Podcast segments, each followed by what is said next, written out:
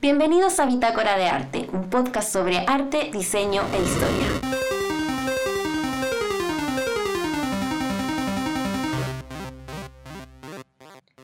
El día de hoy finalmente me atreví a llevar a cabo este proyecto, la Bitácora de Arte, a algo más.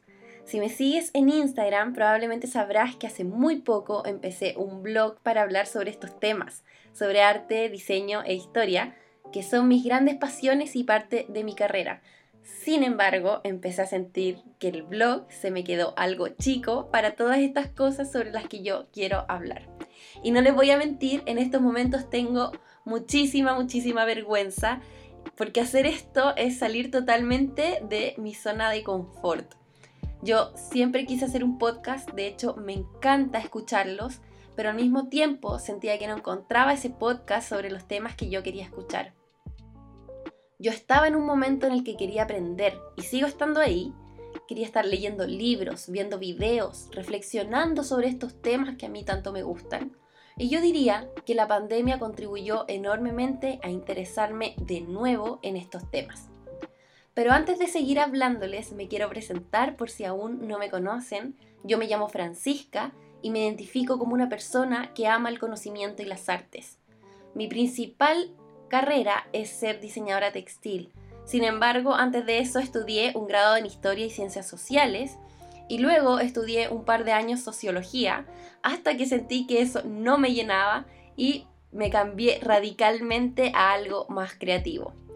También me desempeño como docente en la carrera de diseño de vestuario y yo creo que ese fue el paso fundamental para querer hacer este proyecto en un principio, ya que en las clases sentía que habían muchísimos temas sobre los cuales profundizar, pero no siempre había el tiempo.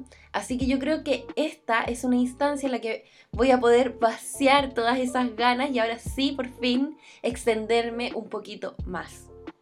Bueno, voy a admitir que durante varios años estuve un poco alejada de la historia, bastante alejada de la historia, que fue mi primera pasión.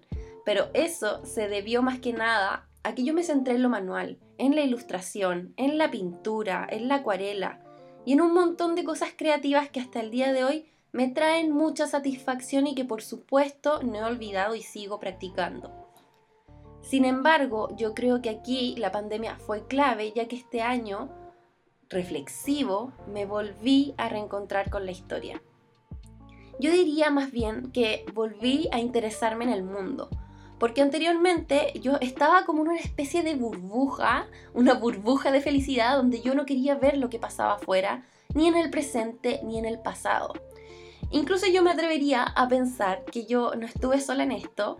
Eh, yo incluso conozco a muchas personas que muchas veces se sienten colapsadas con todo lo que ocurre afuera, con las injusticias sociales, con el abuso de poder, con la pobreza, con la miseria de las personas y de los animales y cómo se está pudriendo nuestro planeta. Todas esas cosas son muy difíciles de ignorar y uno quiere estar pendiente de todo lo que está pasando, pero llega un momento en el que simplemente colapsas y te encierras en ti mismo y por supuesto en tu círculo más cercano. Yo me acuerdo que esto me pasó de una manera muy muy notoria durante el estallido social. Yo todos los días miraba el Twitter y decía, ¿qué mierda está pasando? ¿Cómo puede ser posible? Yo salía a marchar y me enojaba todo el tiempo. Y llegó un momento en el que dije, ya, basta, estoy mal, necesito guardarme y olvidarme totalmente del mundo. Y yo sé que parece que me estoy desviando un poquito del tema, pero tengo un punto. Y el punto es que yo creo firmemente que a través de la historia, de conocer nuestro pasado, podemos entender y vivir de mejor manera el presente. Podemos entender cómo es que llegamos a la situación en la que estamos actualmente, cómo las personas del pasado crearon nuestra realidad, cómo nosotros en el presente la afectamos y cómo nosotros mismos estamos creando la realidad para esas personas del futuro. Entender estas cosas, como dije antes, nos hace vivir de una mejor manera, de una manera muchísimo más consciente.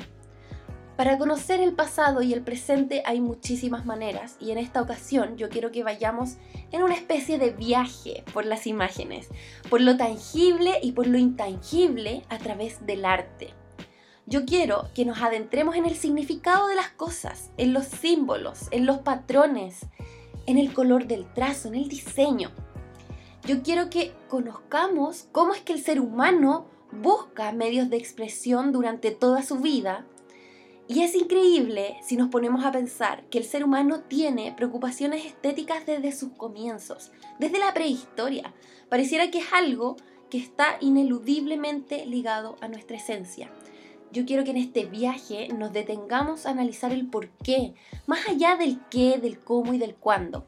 Yo quiero que entendamos por qué el ser humano ha tratado de reflejar en lo tangible todo su interior, todos sus sentimientos, sus acontecimientos, su creencia, su mitología.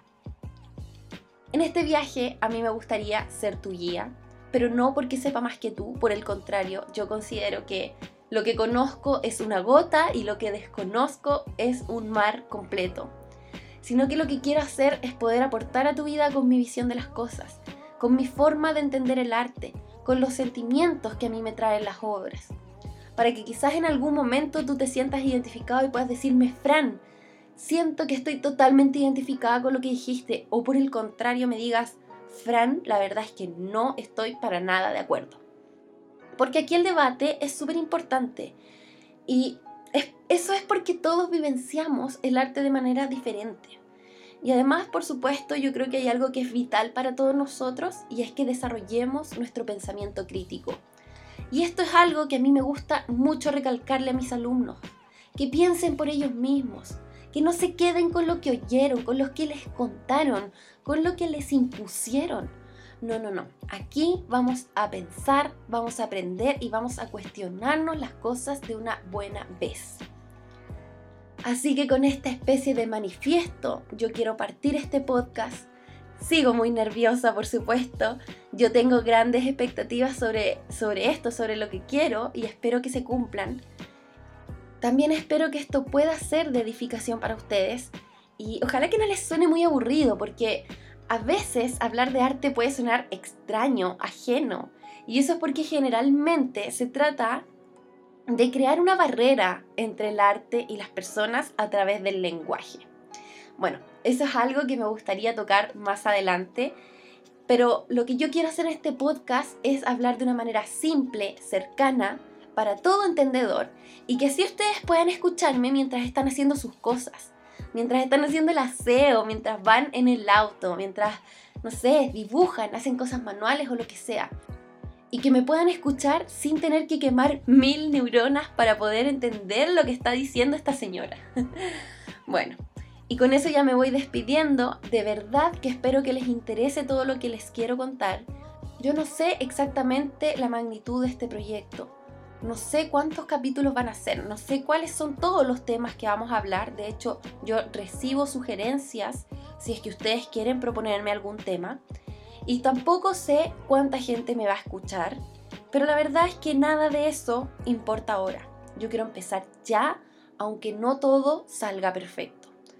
Bueno, les deseo un hermoso día y ya nos vemos en el próximo capítulo para por fin empezar a hablar sobre arte, diseño e historia.